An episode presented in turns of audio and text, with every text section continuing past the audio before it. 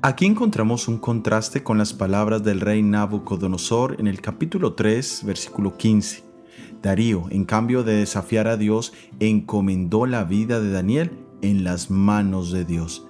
Además de esto, habló palabras de ánimo, expresando fe en Dios como libertador de sus hijos fieles.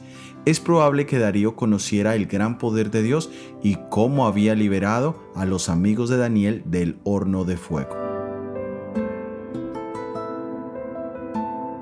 Existe un amplio debate entre los estudiosos de la Biblia y en especial del libro de Daniel sobre el significado del continuo que aparece en el capítulo 8 del libro de Daniel. Pero aquí encontramos un significado sencillo pero práctico de esta palabra. El servicio y devoción que Daniel tenía por su Dios no era una cosa de emociones, no era intermitente u ocasional, sino que era continuo y permanente.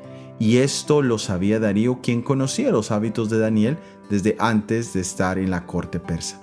Sin lugar a duda, esto es lo que busca destruir el enemigo en nuestras vidas, la continuidad en el estudio de la Biblia, en la oración y en el predicar la palabra.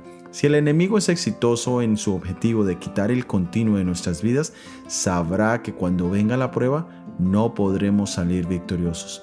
Pero lo más importante del continuo, en el caso de Daniel, es que él servía a Dios continuamente.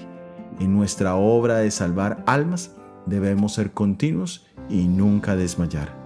Soy Óscar Oviedo y este es el devocional Daniel en 365 días.